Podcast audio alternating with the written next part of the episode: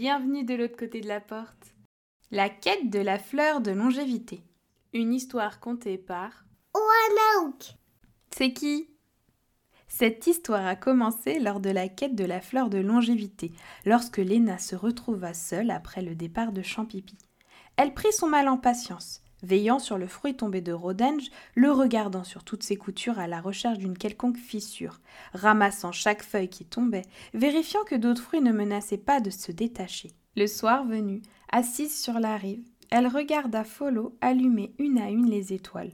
Lorsque Champipi fit son apparition sur les racines de Rodenge, elle ne put retenir un petit cri de joie. Rodenge est sauvé Alors que Champipi brandissait joyeusement et un peu fébrilement la fleur enveloppée dans une feuille, Léna se dépêcha de préparer une coque de noix de coco vide pour l'infusion.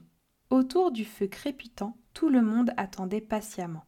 Champipi raconta avec de grands gestes la quête de la fleur de longévité.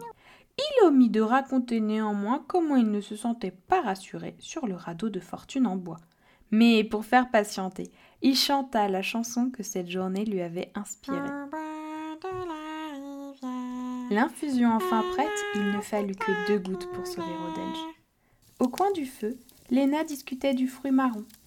Elle ne savait pas quoi en faire, mais Champipi lui conseilla de le garder pour le moment au chaud dans sa besace. Et si quand il reviendrait la voir, le fruit n'avait pas mûri, ils trouveraient une solution ensemble. Dès le départ de Champipi, Léna reprit sa routine tout en prenant soin de ce fruit marron tombé de Rodenge. Elle le berçait par moments, l'étudiait à chaque instant, l'écoutait parfois, mais il n'y avait rien. Quand deux jours plus tard, Champipi revint la voir, elle lui expliqua qu'elle pensait que le fruit était mort.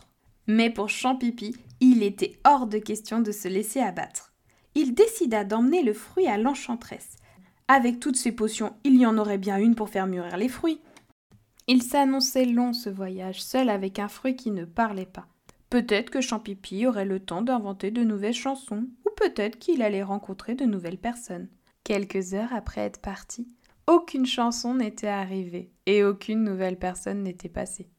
Le soleil ayant disparu, Champipi décida de faire un feu afin de se réchauffer et de dormir un peu. Laissant le fruit proche du feu pour le garder au chaud, il alla chercher quelques branches supplémentaires. En revenant, il entendit de grands craquements. Sa baguette magique à la main, il remarqua que le fruit avait disparu. Des petits morceaux de coquille gisaient par terre. Ses yeux s'humidifièrent. Les larmes allaient pointer le bout de leur nez quand il entendit encore un bruit.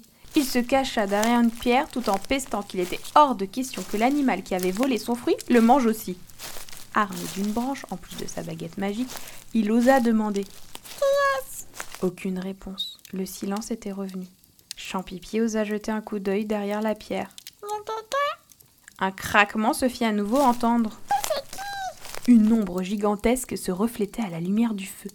Et une petite voix se fit entendre. Oh C'est qui Oh oui Champipi, sortant de sa cachette, remarqua que de l'ombre, il ne restait qu'un petit animal tout marron. Celui-ci portait le fruit dans lequel il venait de passer ses derniers jours. Le haut en guise de chapeau, le bas en guise de culotte. Un kiwi dans un kiwi, c'est inouï. À bientôt pour de nouvelles aventures